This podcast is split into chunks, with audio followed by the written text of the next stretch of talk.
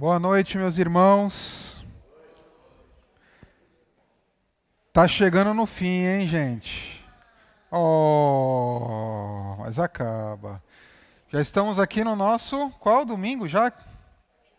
Oitavo, né? Capítulo 8, né? Ficou fácil, né, gente? Domingo que vem acaba, hein? Oh. Que o capítulo 10 é bem curtinho, então a gente vai incluir aí no junto com o capítulo 8. Mas estamos aí então há sete domingos, sete semanas, estudando o nosso livro de Esther. E eu quero que Esther seja um livro que você vai saber o que tem em Esther. Tem um livro na Bíblia que você vai saber o que, que é, é Esther. E você vai bater o olho ali, você vai entender o que está acontecendo, em que momento, Espero que as lições que a gente está trazendo sejam úteis. E nós estamos falando de Esther sobre esse tema, Esther e a bela providência. Tem uma coisa que eu quero que fique gravada na nossa cabeça e a gente entender a providência, a bela providência de Deus. E, de propósito, eu não cheguei aqui no primeiro domingo, coloquei um print do dicionário, vamos definir a palavra providência, né? aquele negócio que a gente faz. Não. Eu preferia a gente ir construindo na nossa cabeça o que significa esse termo, esse tópico teológico que se chama a providência. Mas, como já passaram sete semanas, se você não entendeu até hoje, eu vou trazer uma definição aqui para você do que significa providência. Tá bom? É uma palavrinha que vem do latim providentia, né? Oh, é sempre assim, né? Vem do latim com o nomezinho, né? Mas providência vem disso daí. E ela significa previsão, pré-vidência, tá? Olhar antes. Então significa que alguém olhou antes e agiu, tá? Por exemplo, a gente tem uma, tem uma frase aqui: os bombeiros chegaram rapidamente ao local para providenciar o combate ao incêndio.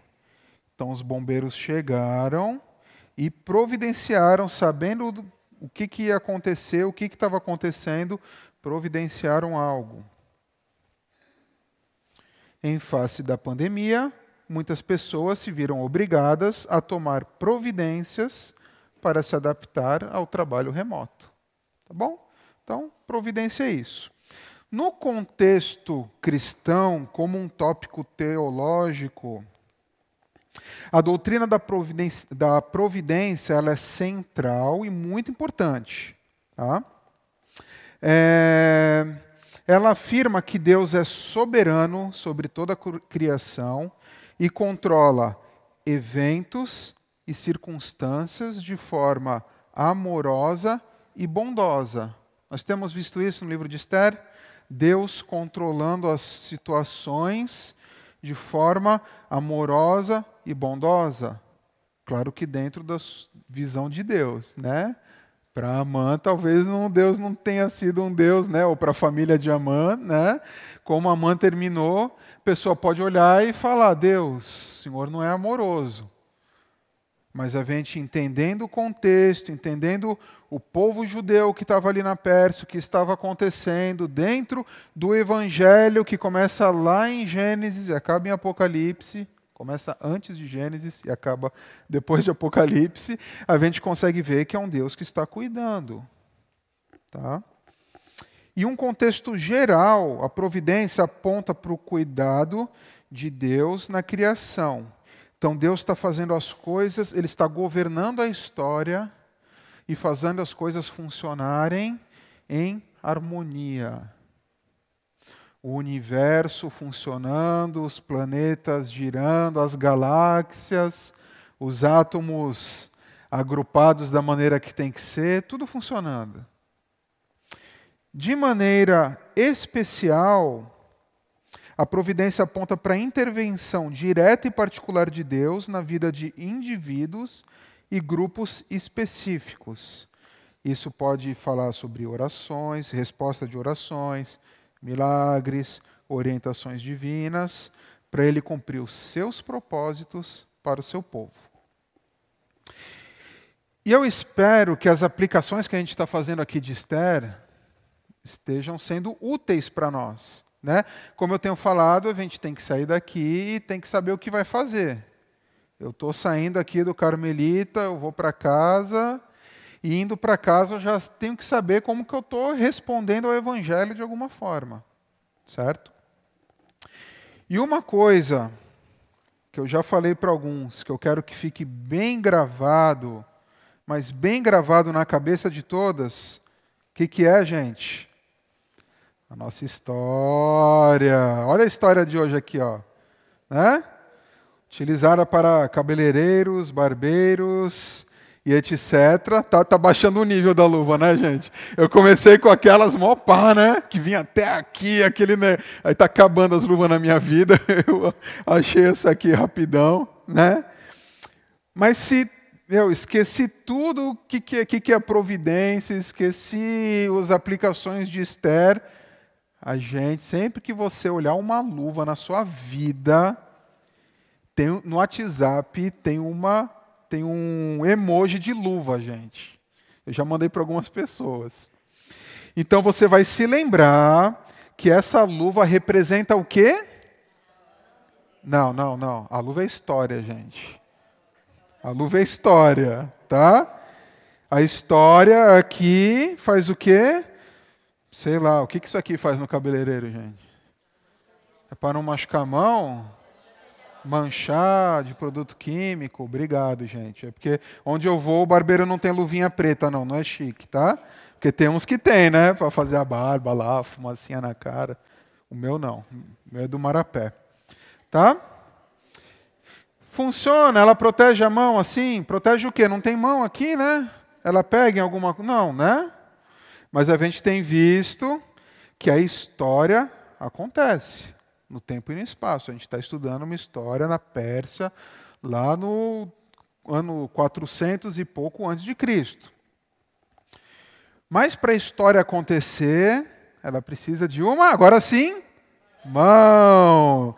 E a gente tem visto que é a mão de Deus, que entra na história.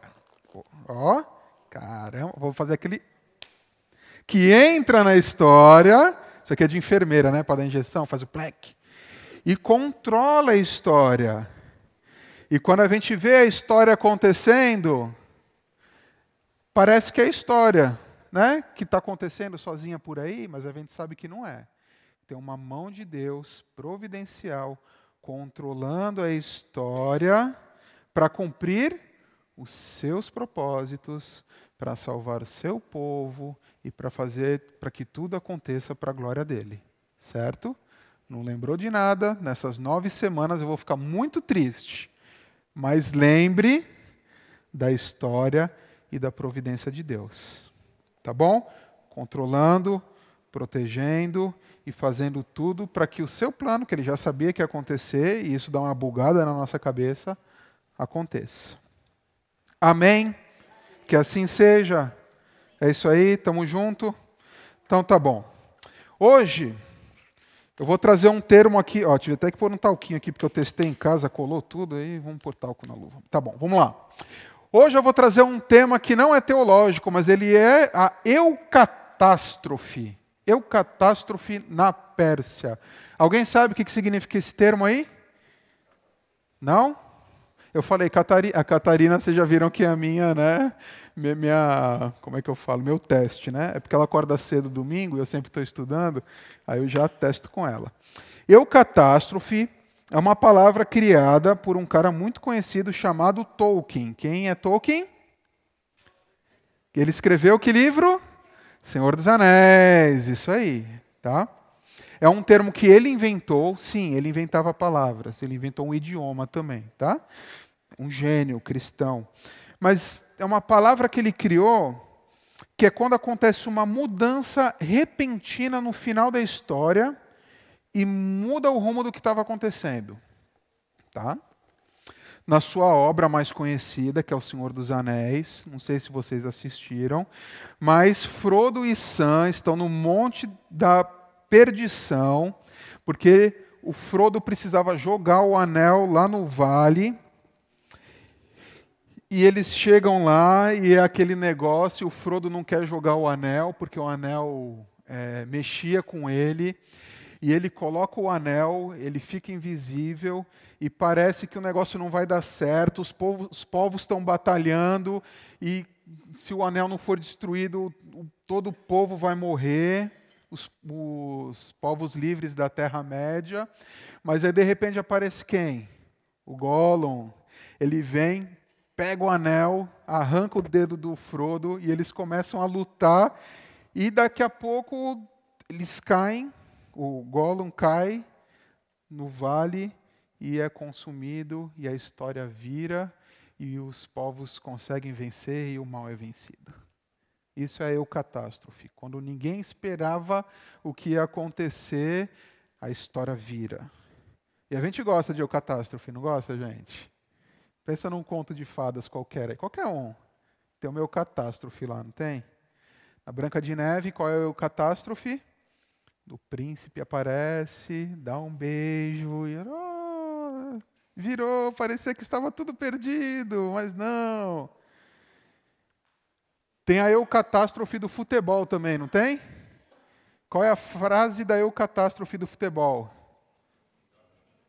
De virada é mais gostoso, não é assim? Sei se vocês se lembram de algum jogo que seu time virou no final e foi aquela emoção. E na vida tem eu catástrofe também, né? A gente vê aquela história de vitória da pessoa que nasceu pobre e a mãe batalhou e conseguiu fazer a faculdade com muito esforço e agora é um profissional. Hã? Tá bom, não é errado não. O que eu estou falando é que a gente gosta de ouvir essas coisas. E a eucatástrofe nos empolga. Se no capítulo 7 de Esther a coisa começou a virar. Se Amã foi enforcado na sua própria forca, o capítulo 8 mostra a real eucatástrofe de Esther. E é ali que a gente vai entrar. Vamos orar? Deus, te louvamos mais uma vez por estarmos aqui. Sabemos que é pela tua providência que estamos aqui. Obrigado pelo livro de Esther, inspirado, útil que nos corrige, nos instrui, nos mostra no caminho que devemos andar. Pedimos para que o Senhor nos ilumine, para que possamos, ao ler a tua sagrada Escritura, consigamos tirar lições práticas para a nossa vida e que a gente consiga ser mais semelhante ao Senhor. Deus, como cantamos aqui, nos mostra a tua glória, porque queremos ser mais parecidos com o Senhor, Deus. Então, por favor, o Senhor já se revelou pelas Escrituras. Peço que o Senhor nos ilumine agora, em nome de Jesus. Amém. Abra aí sua Bíblia, então. Esther, capítulo 8. Abre aí. Vamos lá. Clica, vira a página. Esther, capítulo 8. E a eucatástrofe na Pérsia. Ok? Posso ler? Me acompanha aí, hein, gente? Vou fazer pergunta, hein? Vamos lá. Naquele mesmo dia, que dia? Que dia? Amã foi morto, certo? Naquele mesmo dia que Amã foi morto, na própria forca. Qual era o tamanho da forca mesmo, gente? O que, que eu falei para vocês lembrarem? Do peixe. Eu cheguei em Santos essa, essa sexta-feira eu olhei o peixe, eu falei, louvado seja Deus que vence os inimigos. Ó, tamanho da forca de Amã. Naquele mesmo dia, o rei Xerxes deu à rainha Esther a casa e os bens de Amã, o inimigo dos judeus. E Mordecai foi apresentado ao rei, porque Esther contou que Mordecai era seu parente. Então o rei tirou seu anel sinete, que ele tinha dado, tomado de Amã, e o deu a Mordecai. E Esther nomeou Mordecai como administrador de todos os seus bens. Olha que legal, gente. Mordecai morre, Oh, Amã morre. Xerxes então pega todos os bens dele, todos, tá? Quando fala os bens aqui, se a gente for ler outras traduções, são todos os bens. Dá para Esther. Esther apresenta Mordecai a Xerxes, fala: olha, esse daqui é o meu primo barra padrasto, Mordecai. Veja, Xerxes não conhecia Mordecai, ele tinha mandado honrá-lo, porque ele precisava pagar. Lembra que ele foi honrado? Mordecai foi honrado? Lembra? Foi o Amã? Mas Xerxes nem sabia quem era. Esther está falando: olha, esse daqui, sabe esse que o senhor mandou honrar? É meu primo. Esther coloca Mordecai como administrador da sua nova fortuna. Lembra que a mãe era um homem muito rico. Então Esther fala: Mordecai, você vai administrar então a minha riqueza pessoal. E o que mais que apareceu aí? O anel. O anel sinete. Então Xerxes agora dá o anel para quem? Para Mordecai. Então Amã morre e rapidamente tudo aquilo que Amã tinha foi substituído por Mordecai e Esther. Ah, e tem mais uma. Mordecai ele fica aqui como administrador. Acho que é mais para frente que ele vai falar aqui. Por enquanto não, né? Tá bom.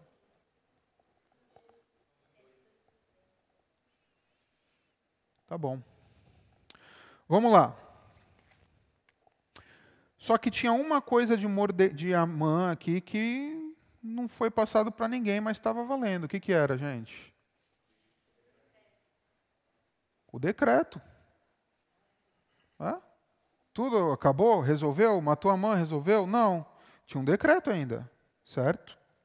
E a gente tem um buraco aqui de dois meses entre o versículo 2 e o versículo 3, tá bom? Vocês já vão entender o porquê.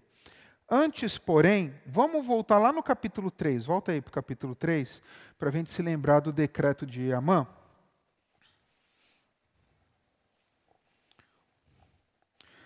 Capítulo 3, vamos ler aí dos versículos 12 e o 13, tá bom?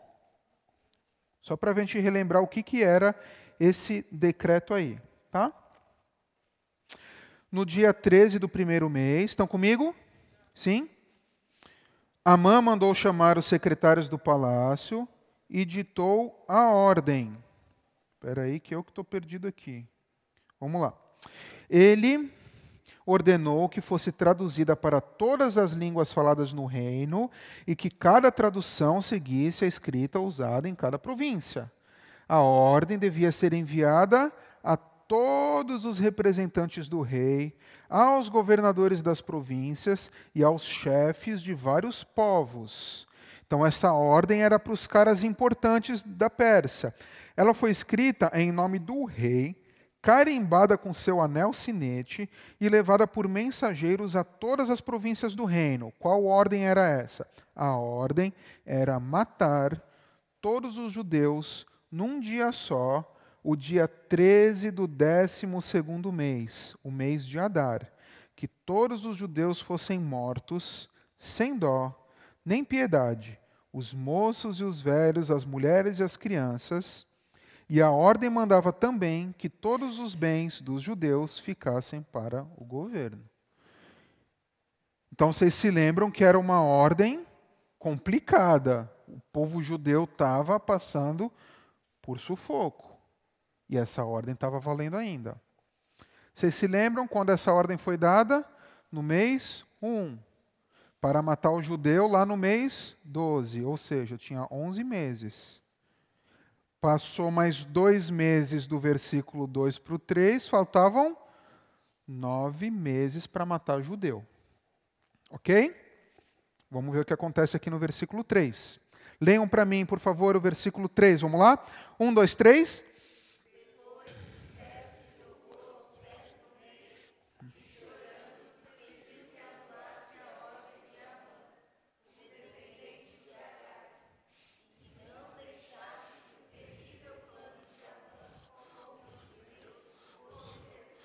Então Esther, depois de ser honrada, de tudo que aconteceu com ela e com Mordecai, passam dois meses e parece que ela está mais aflita e angustiada. Ela se joga aos pés de Xerxes, chorando, desesperada. Versículo 4. O rei estendeu o cetro de ouro para Esther. Veja bem, Esther se expôs de novo, pôs o pescoço à risca de novo. Lembra que ninguém podia entrar na presença do rei se não fosse convidado? Esther se colocou na presença, Xerxes estende o cetro de ouro para Esther, ela se levantou e ficou em pé diante dele. Então disse, olha o que, que Xerxes, não, o que, que Esther disse.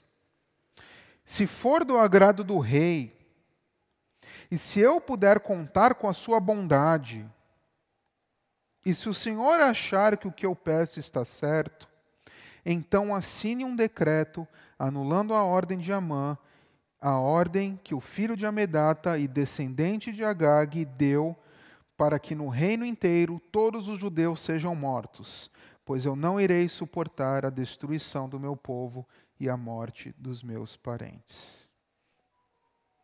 Lembra o que Esther estava pedindo aqui? Uma coisa fácil? Era uma coisa o que, gente? Impossível. Uma lei na Pérsia não podia ser retroagida, não podia voltar atrás. Carimbou com o anel do rei, já era. Veja, Esther, na nossa tradução aqui, ela fala que para que ele assinasse um decreto anulando a ordem de Amã, tá? Não a lei de Amã ou a lei de Xerxes, tá? Mas a palavrinha no hebraico ali ela tem mais um contexto de carta. Então, veja que Esther está jogando com Xerxes aqui. Ela não falou, é, peço para que o Senhor desfaça a lei promulgada. Não, ela está falando, desfaça o que Amã pediu. Esther, de novo, sendo prudente. Olha só como, a frase dela como se constrói. Se for do agrado do rei, se eu puder contar com a sua bondade, se o Senhor achar que o que eu peço está certo, né? A gente tem uma brincadeira que a gente faz aqui, dos mais velhos, que a gente fala assim: faz isso daí para mim, se tu for homem, né? É mais ou menos, né? A molecada faz essa brincadeira. É mais ou menos aqui o que Esther está tentando fazer.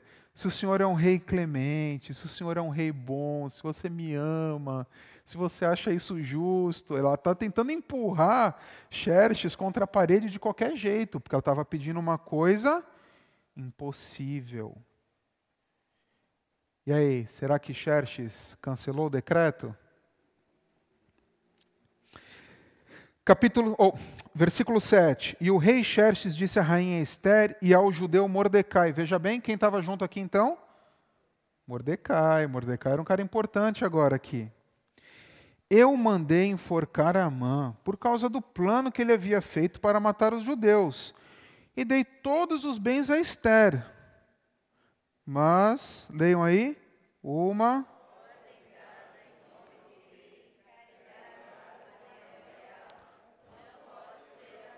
Tá bom, isso aí todo mundo já sabe, certo? O que, que ele falou? Mas eu já te compensei, querida, eu já mandei matar, eu peguei os bens, não peguei para mim, dei para você. Né? Eles tinham um orçamento separado lá, hein? Ó. Tá? Tudo normal até aqui. Esse é o Xerxes. Né? Tá, Xerxes liga para o povo, gente. Está nem aí para o povo. Olha o que ele fala aí no, no, na continuação do versículo 8.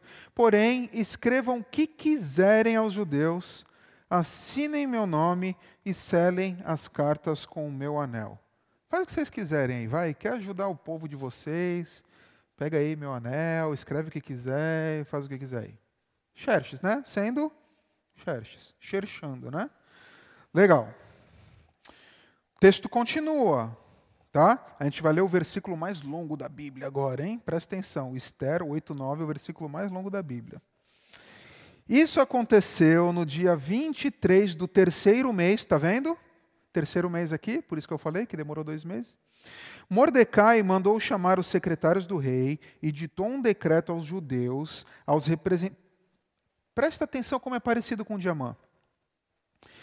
Mordecai mandou chamar os secretários do rei, ditou um decreto aos judeus, aos representantes do rei, aos governadores das províncias e aos chefes de vários povos de todas as províncias do reino, que eram 127 ao todo, e iam desde a Índia até a Etiópia. O decreto foi traduzido para as línguas faladas no reino, e cada tradução seguia a escrita usada em cada província. Olha a diferença do decreto de de Amã aqui. O decreto foi copiado também na língua e na escrita dos. Hum, o que, que vem pela frente? As cartas foram escritas em nome do rei, carimbado com o anel real e levadas por mensageiros montados em cavalos, criados nas estrebarias do rei. Vamos ver o que, que dizia essas cartas, gente. Versículo 11. Nas cartas o rei dava autorização aos judeus de todas as cidades do reino para se organizarem e se defenderem contra qualquer ataque.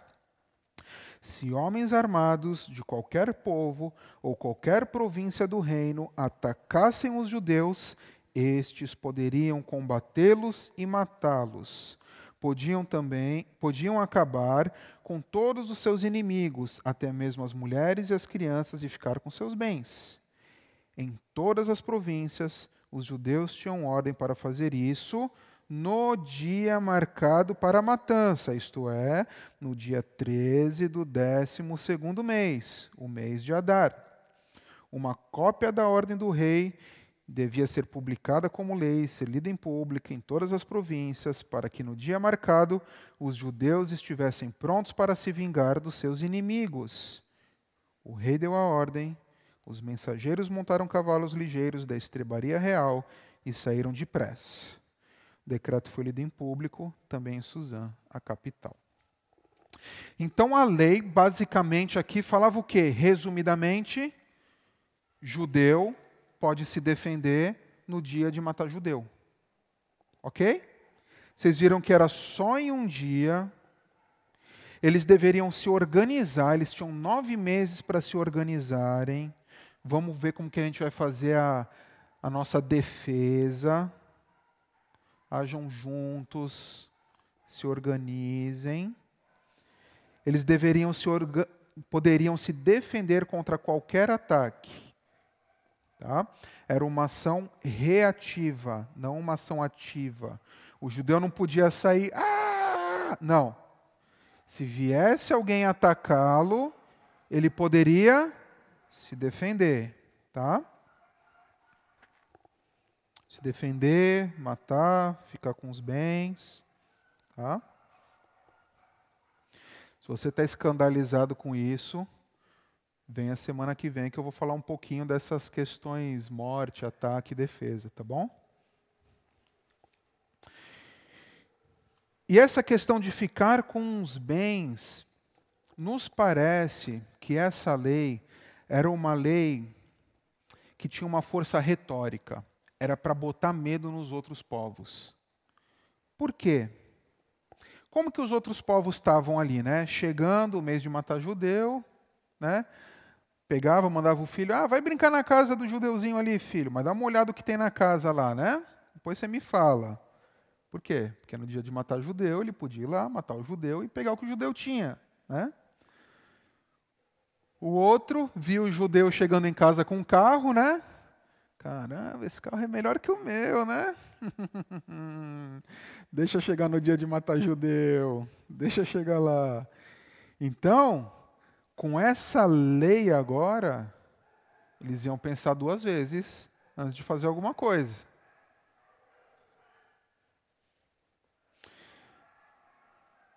Versículo 15. Leiam para mim, o versículo 15 é muito legal. Leiam para mim, versículo 15. Vamos lá. Mordecai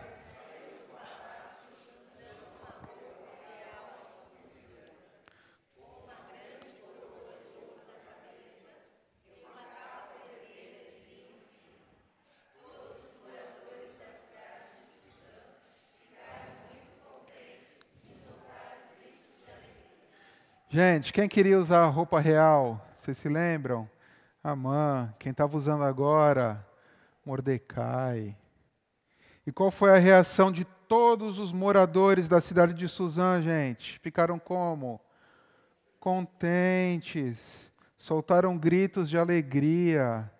Mordecai, o porteirinho que inventou a encrenca para os judeus, agora estava desfilando com roupa real e coroa real. Olha só, gente. E as pessoas soltando gritos de alegria, popularidade lá em cima. E no versículo 16, ele vai falar o que aí? E para os judeus brilhou a luz da felicidade, da alegria e da vitória. Em todas as cidades do reino, onde foi lida a ordem do rei, os judeus ficaram felizes e se alegraram e comemoraram com festas e. Olha o banquete de novo aqui, gente. Além disso, entre vários povos do reino, muitos se tornaram judeus e agora estavam com medo deles. Eu vou ler Esther capítulo 4, versículo 3 para vocês, tá bom? Que foi o que aconteceu depois do decreto de Amã. Em todas as províncias, em todos os lugares onde foi lida a ordem do rei, os judeus começaram a chorar em voz alta. Eles se lamentaram, choraram, jejuaram, e muitos deles vestiram roupas feitas de pano, pano grosseiro e se deitaram sobre as cinzas.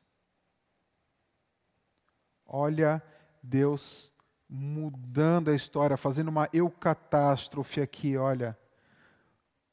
Vocês veem como estéreo, eu expliquei isso para vocês, é escrito naquele recurso de quiasmo, que as coisas se repetem. Então a gente tem Amã crescendo, o decreto, o povo judeu perdendo, triste, e aí vem o que aqui em cima? Pumba, a insônia do rei. Deus começa a agir com a sua mão invisível. A Amã começa a perder. Agora tem um decreto a favor do povo judeu. Alegria para o povo judeu. Esperança.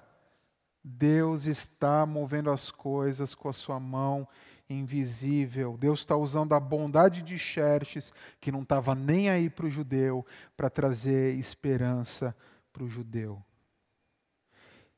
E a situação ficou na boca do povo. Todo mundo gosta de catástrofe. Então, se você ia no, no bar ali, o que estavam conversando? E aí, você vai ficar do lado do judeu ou do lado dos outros? E aí, e não sei não, hein? Acho que agora vai, hein? Você viu o Mordecai desfilando com a coroa? Ele é judeu, gente. Então, o que o texto fala aqui é que o povo começou a ir para o lado de quem, gente? Do judeu, não é isso que falou aqui no final? Além disso, entre os vários povos do reino, muitos se tornaram judeus, pois agora estavam com medo deles. Não que eles estavam obedecendo a Deus e se tornando judeus, mas eles estavam o quê? No time do judeu. Peraí, eu sou judeu, gente. Eu sou judeu. Olha as coisas mudando, olha a catástrofe acontecendo aqui. E aí termina o capítulo, né? É isso? Acabou? Então tá bom. Então vamos para as nossas aplicações. O que, que a gente pode fazer isso em Santos 2023? Que dia que é hoje? 7? 6 de agosto de 2023. O que, que a gente pode fazer hoje? Como que a gente pode olhar isso daqui e trazer aplicações para a nossa vida? Como que eu vou sair daqui pensando e entendendo? O primeiro ponto que eu quero colocar aqui é olhe para frente. Tá? E para ilustrar isso daqui, eu vou falar sobre olhar para trás primeiro, tá? Todo carro existe um aparelho, um acessório, que é um espelho, que se chama retrovisor, certo? Você tem um aqui no meio e dois laterais. Para que serve o retrovisor, gente? Para olhar para onde? Para trás. E o que, pra, quando que a gente deve usar o retrovisor? Oi? Mudar de faixa. Só para mudar de faixa, gente? Fazer uma manobra, né? Você dá uma olhadinha lá. Você vai frear bruscamente numa rodovia, você já bota o teu olho no retrovisor para ver se. Né? E tem as pessoas que não olham para o retrovisor também, né? Mas tudo bem. De vez em quando a gente dirige um carro que não tem retrovisor, né? Pelo menos o do meio ali, né? Você dirige um caminhão, não dá. Você dirige uma Fiorino que tem o vidro, que é, o baú é fechado. Ou quando você faz aquela viagem que amontoa coisas, né? Não dá, mas tem um lateral ali. Às vezes a gente está viajando numa estrada escura, sem iluminação, que não passa quase ninguém. Retrovisor serve para alguma coisa, gente? Serve para nada. Né? Quando só aparece um carrinho mais rápido que você, já, já brilha aqui. Mas você olha para o retrovisor, não vê nada. E a reflexão que eu quero trazer aqui é para como Esther poderia estar se sentindo nesses dois meses entre ela ser honrada, ficar com os bens de Amã, e o momento em que ela se apresentou para o rei, de novo, nesse meio tempo. Veja, se Esther olhasse no retrovisor da vida dela, ela ia ver muita coisa errada, não ia, gente? A Esther de agora não é a Esther de antes. Então eu comecei a fazer uma imaginação, Marcelo aqui, mas é Marcelo, mas tenta entrar na sua cabeça aí. Esther foi honrada, mas não deu certo, porque o decreto era o que importava, e ela começa a pensar. Quando ela estava talvez lá no campo fazendo alguma coisa, e vem a amiga dela, Esther, Esther, ficou sabendo do decreto? Que decreto, amiga? O rei vai fazer um concurso. Ele quer as mais belas virgens do reino. Você é linda, Esther. Vai lá, Esther, você pode ser rainha, menina. E Esther pensando: vou ou não vou? Ah, mas é errado. Sou judia. Isso não agrada a Deus. Não, mas eu vou, eu vou. Eu preciso crescer de vida. Lembra que a gente falou desse, dessa questão de Esther? Aí na cabeça dela, ela olhando no retrovisor do que passou na vida dela, ela lembra de Mordecai falando: Esther, você não diga que é judia, de jeito nenhum. Ela tá bom, tá bom. Ela indo. E ela olhando, chegando lá, assustada com aquelas centenas e centenas de moças. E ela conhece o Agai. Vocês lembram quem ele era? O eunuco que cuidava delas e dava o tratamento de beleza, e ela tentando ser boa com ele, tentando chamar atenção. E ele, é, Esther, você é uma boa candidata. E ela, yes, eu vou conseguir. Imagina ela vendo agora que já, seu coração já estava transformado. As cenas dela se deitando com Xerxes.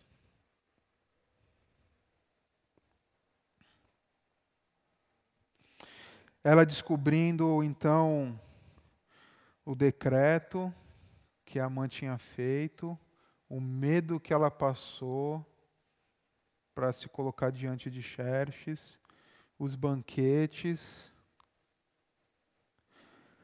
Ela olhando no retrovisor vê a virada que deu, a mãe sendo morto, ela recebendo tudo, mas não adiantou nada. Então ela pode ter pensado: caramba, se eu tivesse preenchido lá no concurso judia e tivesse ganhado o concurso, talvez, na cabeça Marcelo aqui, Amã não fosse colocado como primeiro-ministro. Porque Xerxes sabia que sua esposa odiava o judeu ali, e Mordecai não tivesse, não teria se ajoelhado, e não teria decreto, o povo não tinha sofrido, e ela não tinha que ter feito esse plano mirabolante que não deu em nada. E ela pode ter ficado pensando: caramba, por que, que eu escondi que eu era judia, gente? Por que, que eu me meti nessa história? Agora o povo todo vai morrer. E ela olhando aonde? No retrovisor, olhando o que passou na vida dela, olhando para trás. Esther pecou, gente? Sim, pecou. Esther fez um monte de coisa errada.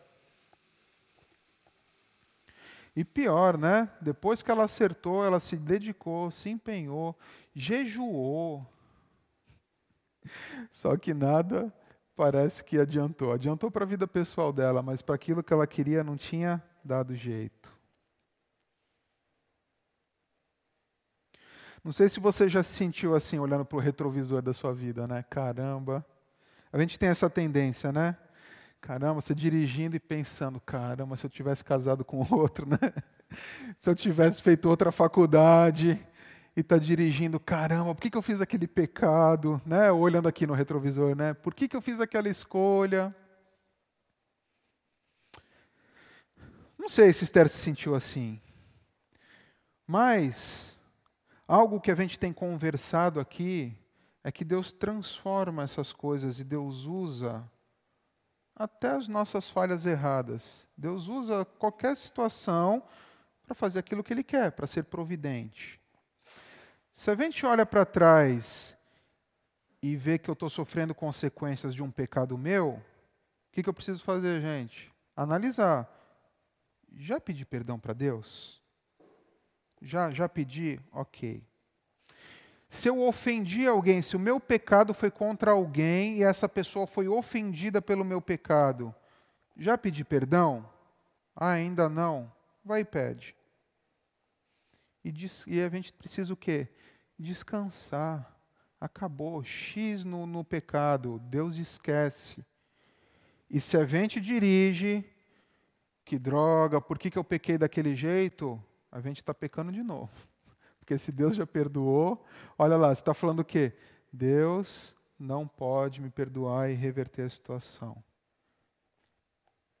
Se o pecado não foi meu, estou sofrendo, as coisas estão acontecendo, o pecado não foi meu, perdoa o meu ofensor, bola para frente.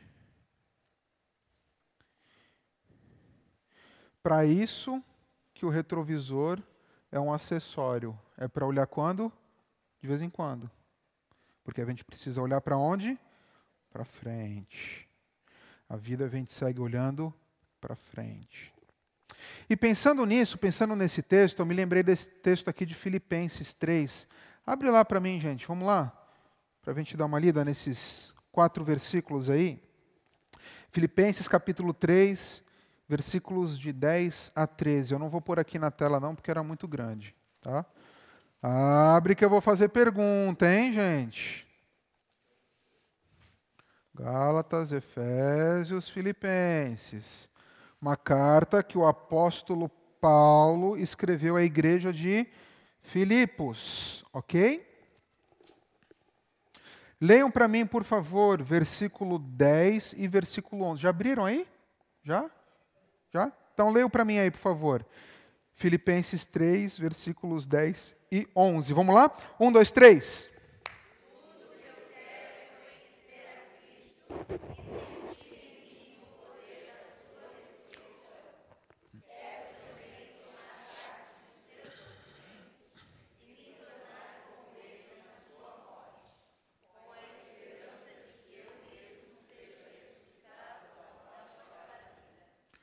Tá, o que, que Paulo está falando aqui? Tudo que eu quero é o quê? Mas peraí, ele não conhecia Cristo? Esquisito, hein? Não é não? Paulo está no final da vida aqui, preso lá em Roma. O que, que isso quer dizer, gente? Tudo que eu quero é conhecer a Cristo. Mas não conheceu? Cristo não apareceu para ele? Paulo estava doido aqui? E aí? Respondam, interação. O que, que Paulo queria aqui, gente? Se aprofundar no conhecimento, está certo? É isso, gente? O que, que vocês acham? É isso aí? Isso aí. Então, Paulo queria ser mais parecido com Cristo. Quero parecer mais como o Senhor, como cantamos hoje. E sentir o poder da sua ressurreição. Por quê? Porque pela ressurreição de Cristo, que ele transformou o coração de Paulo, e Paulo poderia conhecer mais a Cristo. Ok. Quero também tomar parte nos seus sofrimentos e me tornar como ele na sua morte. Né? Eu falei sobre esse texto aqui anteriormente, quando a gente falou de sofrimento, que Paulo se identificava com Cristo pelo sofrimento, com a esperança de que o mesmo seja ressuscitado da morte para a vida. Legal. Versículo 12. Não estou querendo dizer que já consegui tudo o que quero ou que já fiquei perfeito. O que, que isso quer dizer? Que ele ainda não conhece, não está igual a Cristo. Mas continuo a correr para conquistar o prêmio, pois foi para isso que eu fui conquistado por Cristo Jesus. Por que, que Paulo foi convertido por Cristo? Para conquistar o prêmio da vida eterna, ok? E agora, versículo 13 é o versículo chave aqui que eu quero trazer para a gente. É claro, irmãos, que não penso que já consegui isso conquistar o prêmio.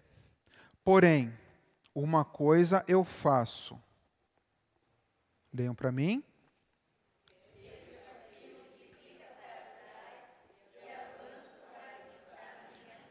Eu paro de olhar para o retrovisor e olho para frente. O que, que era o retrovisor de Paulo? Versículo 3. Confiança em cerimônias religiosas como a circuncisão. Versículo 5. Todos os rituais que ele fazia quando era fariseu. Versículo 6.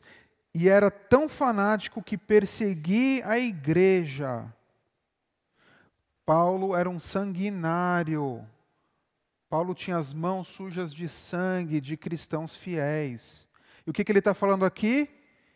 Eu esqueço o que fica para trás e vou para frente.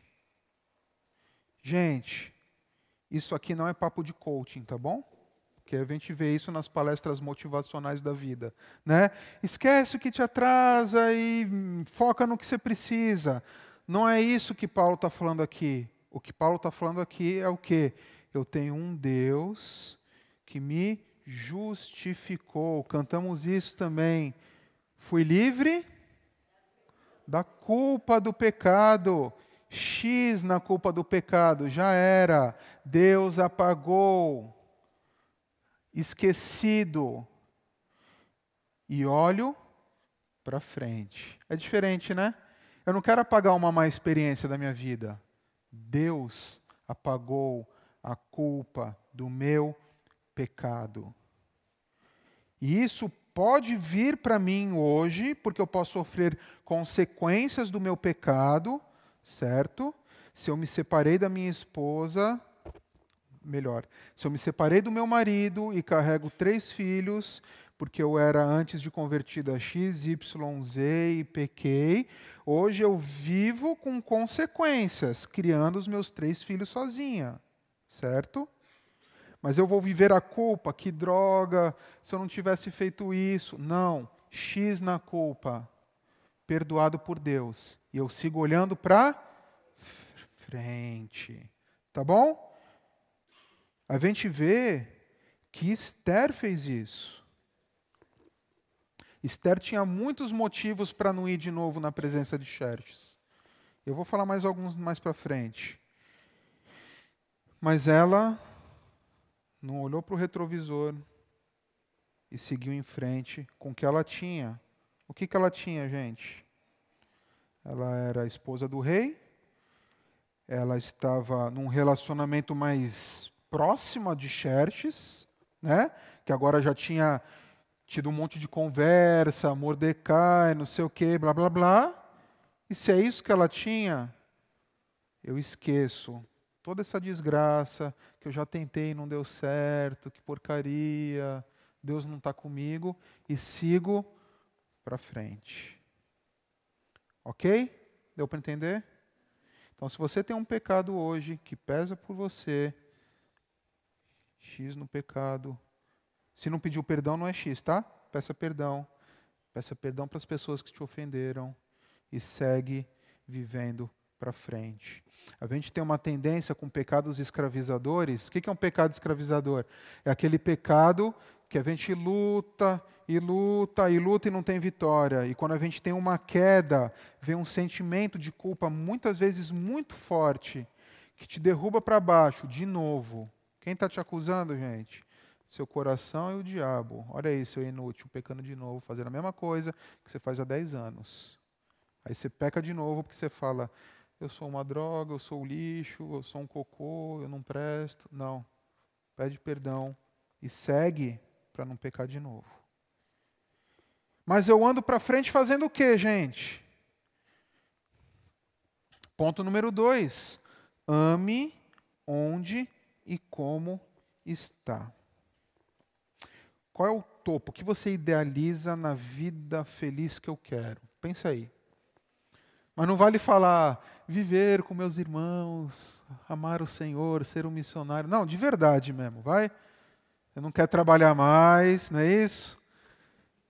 Quer o espada pérsia para você, pepino no olho. que mais? Tratamento de beleza. Quero que meu marido diminua a barriga dele. Pode pensar aí, né? Quer morar onde, gente? Quer morar numa praia? Quer morar numa, sei lá, numa cabana no meio de nada, do nada, com ninguém por perto, não sei. Quer viajar para onde? Quer ir ver o Titanic, né? Perigoso, gente. Ou quer uma viagem para o espaço que fazem também. Quer ir no shopping all inclusive, né? Tem a galera sacola, ó, sacola nos braços, ó. A Esther do capítulo 8 tinha, gente.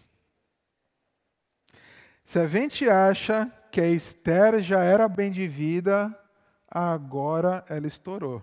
Sabe por quê? Estudiosos dizem que Amã era mais rico que Xerxes, gente. E Esther ficou muito rica, muito milionária.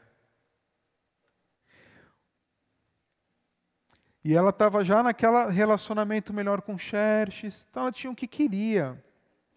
Mordecai foi de porteiro para primeiro-ministro, gente. Olha aí o catástrofe na vida dele. Ele cresceu e está desfilando com a roupa do rei, coroa na cabeça, gente. Sabe o que eu fico pensando? Quem se lembra do ataque aqui? Lembra do ataque? Quem era esse eunuco? Era o eunuco leve trás. Lembra quando Mordecai estava lá com a roupa de cinza lá, não podia entrar e Esther começou a falar com ele?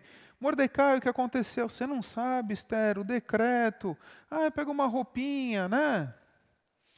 Você se lembra o que, que Mordecai falou para ela? Não pense que por morar no palácio, só você entre todos os judeus escapará da morte. Parece que Mordecai deu uma, lembra? Deu uma dica para ela, Esther, você vai morrer também, faz alguma coisa, né? Então, se para Esther o que importava era ela não morrer, estava resolvido, certo? Não morri, porque aqui Xerxes já me deu cobertura aqui, né? Então, rola uma corrupçãozinha aqui, pode matar qualquer todo judeu menos Esther e Mordecai. Acabou, final feliz, né? O que, que eu quero trazer aqui para gente? A gente tem uma tendência de se acostumar com coisa boa, não tem, gente? Isso é, isso é óbvio, né? A gente troca por uma coisa melhor é fácil, agora para voltar atrás é ruim, né? Pega um carro melhor para diminuir depois, complica, né? Teve uma empresa com X, quando volta para trás, difícil. Tem uma música aí do, da, no, da, nossa adolescência, a juventude, que fala: lembra de Deus quando o tempo é mal, depois se esquece e acha tudo normal. Né? Então, nem Mordecai, nem Esther são heróis nessa história, tá? O herói é Deus. Mas a Esther do capítulo 8, ela mostra que ela amava de verdade o povo judeu. Porque mesmo estando livre, ela continuou se expondo, correndo risco, estava chorando desesperada, porque o seu povo iria ser, haveria um genocídio dos judeus. E Deus faz dá bênção para a gente? Claro que dá. A gente ouviu semana passada que Deus muda tudo, não muda?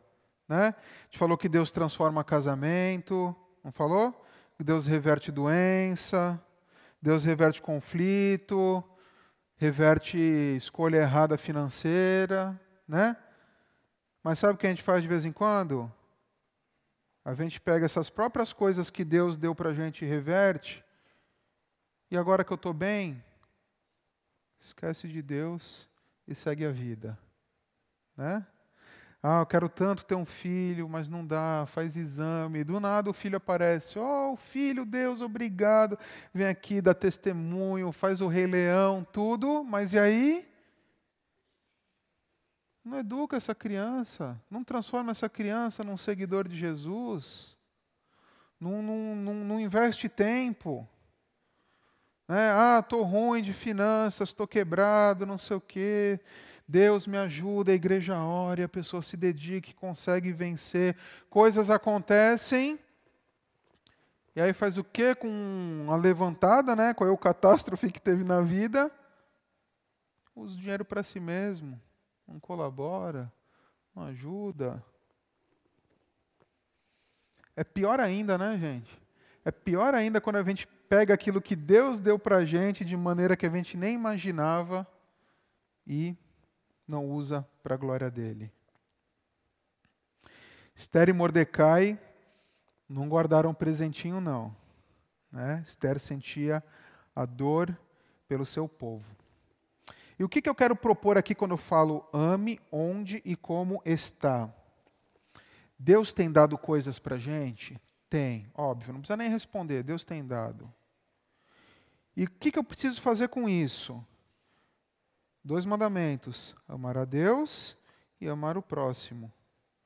Então, eu vou pegar tudo isso que Deus me deu de forma providente, de forma que eu não imaginava, que eu posso achar que fui eu que conquistei no braço, mas não foi, e vou usar para a glória dele. No domingo passado, eu cheguei aqui e antes de falar alguma coisa, eu falei: olha para o seu lado, vê quem faltou e pergunta para essa pessoa porque faltou, não foi? Não sei se vocês fizeram isso. Mas Deus deu para você a oportunidade de estar aqui, aqui e Deus te deu a autoridade espiritual de perguntar isso para essa pessoa, sabia? Porque na Bíblia está escrito: submetam-se uns aos outros. Você não está invadindo a vida do seu irmão na fé, perguntando se está tudo bem, se ele precisava de uma oração, se ele estava doente, se ele precisava de uma correção. Tanto é que eu pedi para quem falar com o irmão? Você. Você foi comissionado a falar isso daí. Por quê? Porque Deus te deu a oportunidade e a autoridade para fazer isso. A gente pode usar a experiência, né? Os anos de vida que se passam. Eu sempre falo isso daí. Eu, tem um versículo lá em Tito, para as mulheres mais velhas instruírem as mais novas. O grupo da Janaína aqui, essas queridas senhoras nossas, vocês têm autoridade para pegar as mais novas e falar: vem aqui tomar um café comigo. Vem aqui, quero falar umas coisinhas que eu tenho visto de vocês. Usem essa autoridade. Pode usar, dona Jane. Pode usar, todo mundo. Dona Milda, dona Odete. Pode usar. E vocês podem chamar de uma geração abaixo. A idade da minha mãe, que está aqui, que eu estou vendo, Carmen, chama elas também. Vem aqui, vem tomar um café. Deixa eu falar uma coisa para você.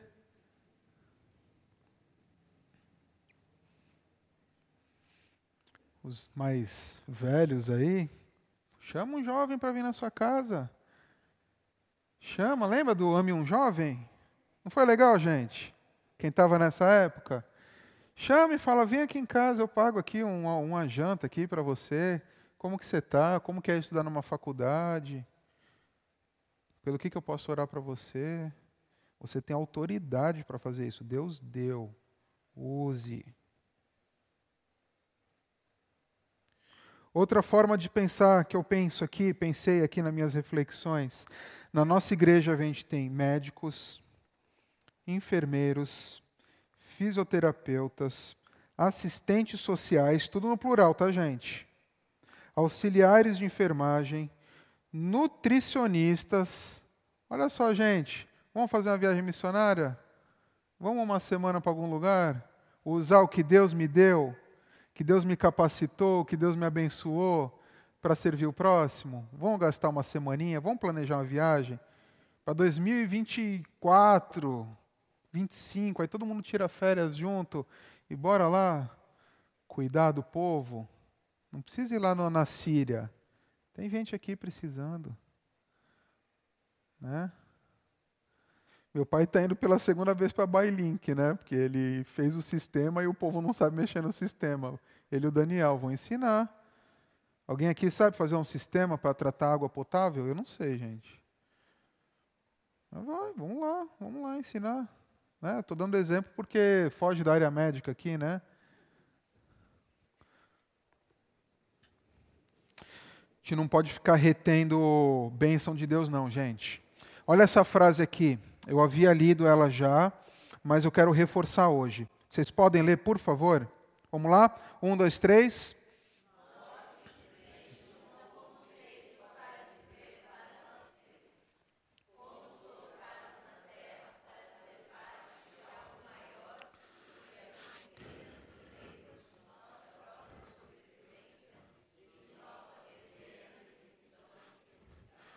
Nós fomos criados para algo muito maior do que o que a gente acha que é felicidade e do que a gente acha que é sobrevivência.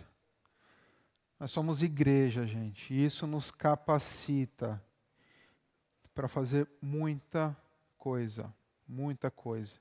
Para amar com o que a gente tem, onde e como está.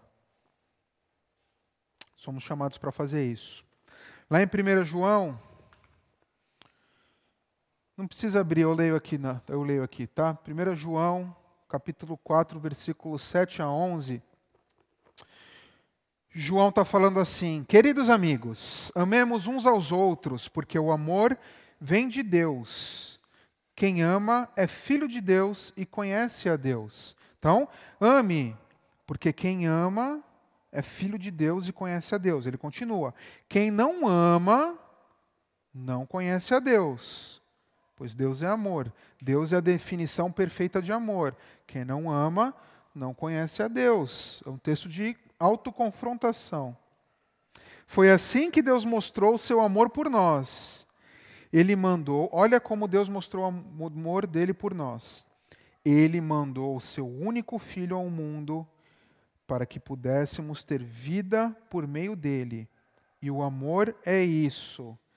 Não fomos nós que amamos a Deus, mas foi Ele que nos amou e mandou seu Filho para que por meio dele os nossos pecados fossem perdoados. Agora vem um tapa na cara. Amigos, se foi assim que Deus nos amou, então nós devemos nos amar uns aos outros. Como a gente tem que amar? Como Deus nos amou, mandando seu filho para morrer por nós. Como que a gente ama gente? Usando os nossos dons, os nossos talentos, a nossa autoridade. E você tem autoridade sobre toda a igreja, no sentido de, se você vê o seu irmão pecando, você é obrigado a conversar com ele e ajudar ele a vencer esse pecado. Então a gente ama onde e como está. Eu não olho para o retrovisor, para o que passou e para o que pode me condenar e para as coisas erradas que eu fiz. Eu olho para frente. O que, que eu faço olhando para frente?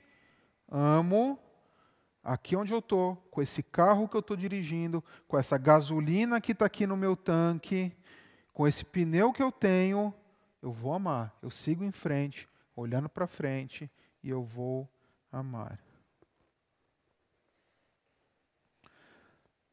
Às vezes a gente passa por vale, gente, não passa? Lembra que eu falei na semana passada que a versão gospel de Maré de Azar, o vale, né? Dificuldade, dor, clamor a Deus, jejum, Deus ajuda, a igreja cuida, gente sobe alguns degraus. E a gente não pode esquecer que esses degraus foram subidos, a gente cresceu para poder estar tá mais em cima e estar tá vendo, conhecendo mais a Deus e podendo ajudar mais as pessoas a subirem onde eu estou. Olhemos para frente. Amém? E eu quero concluir da seguinte forma, trazendo uma esperança para a gente. Porque para mim, Esther traz tanta referência para Cristo e para a obra dele, gente. Isso é uma coisa muito louca, não é? Olha só. O povo estava como agora em Esther capítulo 8? Feliz, alegre, exultante. Mordecai sai de um estado de humilhação e agora ele está no topo, escrevendo um decreto para salvar o seu povo. Olha só que engraçado isso daqui, gente. E esse decreto dá esperança. Esse decreto agora faz o povo, lendo aquilo, exultar de alegria. De luto para banquete. Olha que loucura isso daqui.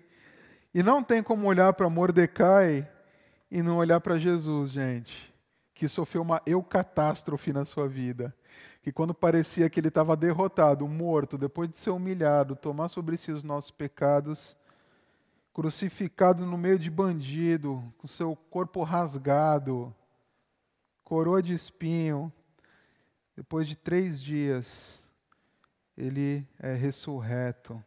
E aí o catástrofe acontece.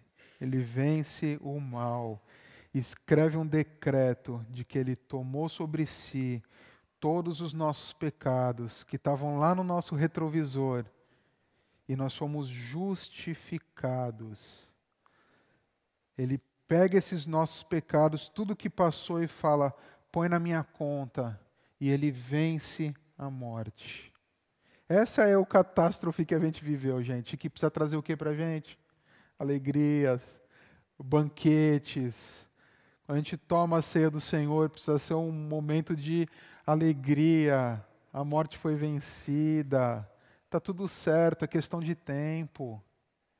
Então eu olho para frente, mesmo que o caminho seja ruim, tenha buraco, tenha montanha para passar, e que meu carro ainda está meio requenguela aqui, porque eu preciso consertar, eu preciso melhorar ainda o meu jeito de ser cristão, Deus já garantiu que você vai chegar no seu destino. Esther não fala de Deus, não fala de profecia, não fala de sacrifício, não tem mandamento, mas ele aponta para o Evangelho. Ele aponta para o Evangelho. E esse decreto aqui, de Mordecai, de Esther, que foi escrito, a gente sabe que tem uma mão de Deus preservando, porque daquele povo que estava ali cativo na Pérsia, saiu esse que veio salvar as nossas vidas.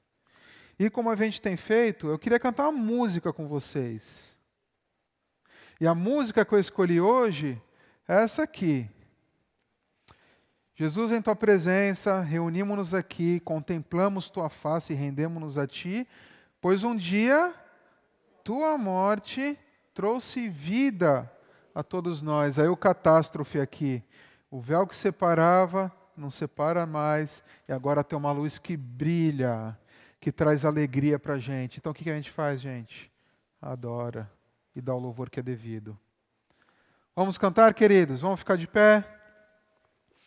Pois eu volto aqui para concluir.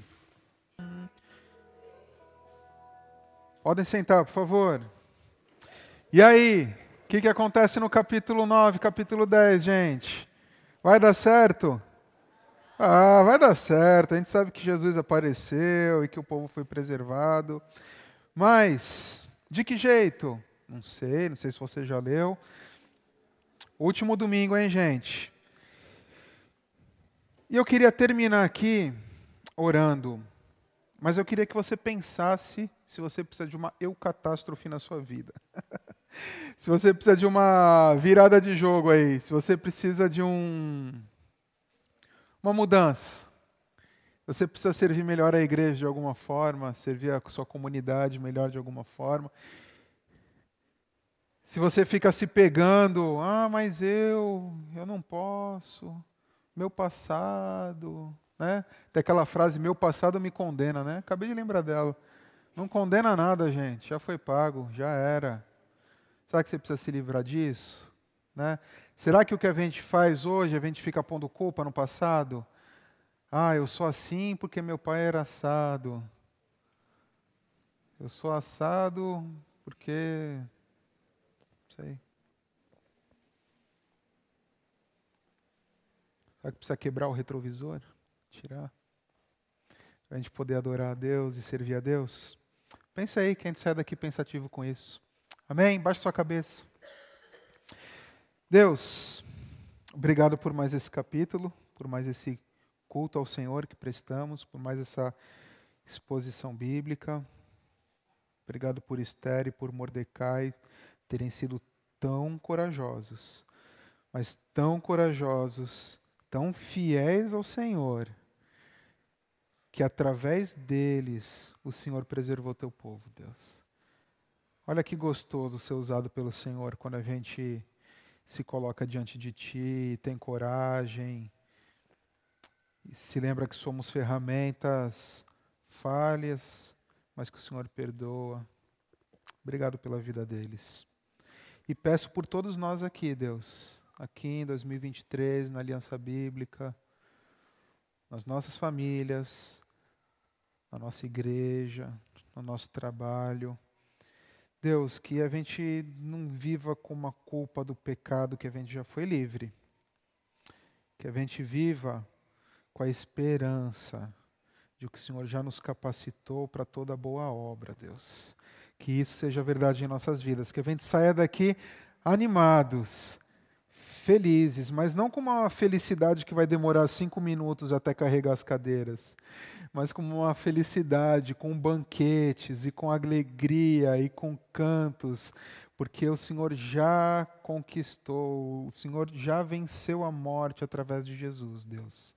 E que a gente isso leve a gente a servi-lo, que isso nos tire da nossa zona de conforto, que a gente use as nossas habilidades, nossos dons, nossos bens, nosso tempo, nossa saúde, nossa energia, nosso intelecto, nossas profissões, nosso conhecimento, nossos carros, nossas casas, nossa alegria, para que o teu nome seja exaltado e, e, e seja glorificado, Deus. Por favor, Pai, que a gente possa fazer isso feliz, olhando para frente, esquecendo o que ficou para trás, já foi pago na morte de Jesus. Em nome de Jesus que eu oro, Pai, feliz, contente. Amém, Deus. Boa noite, então, queridos. Semana que vem estamos aí de novo.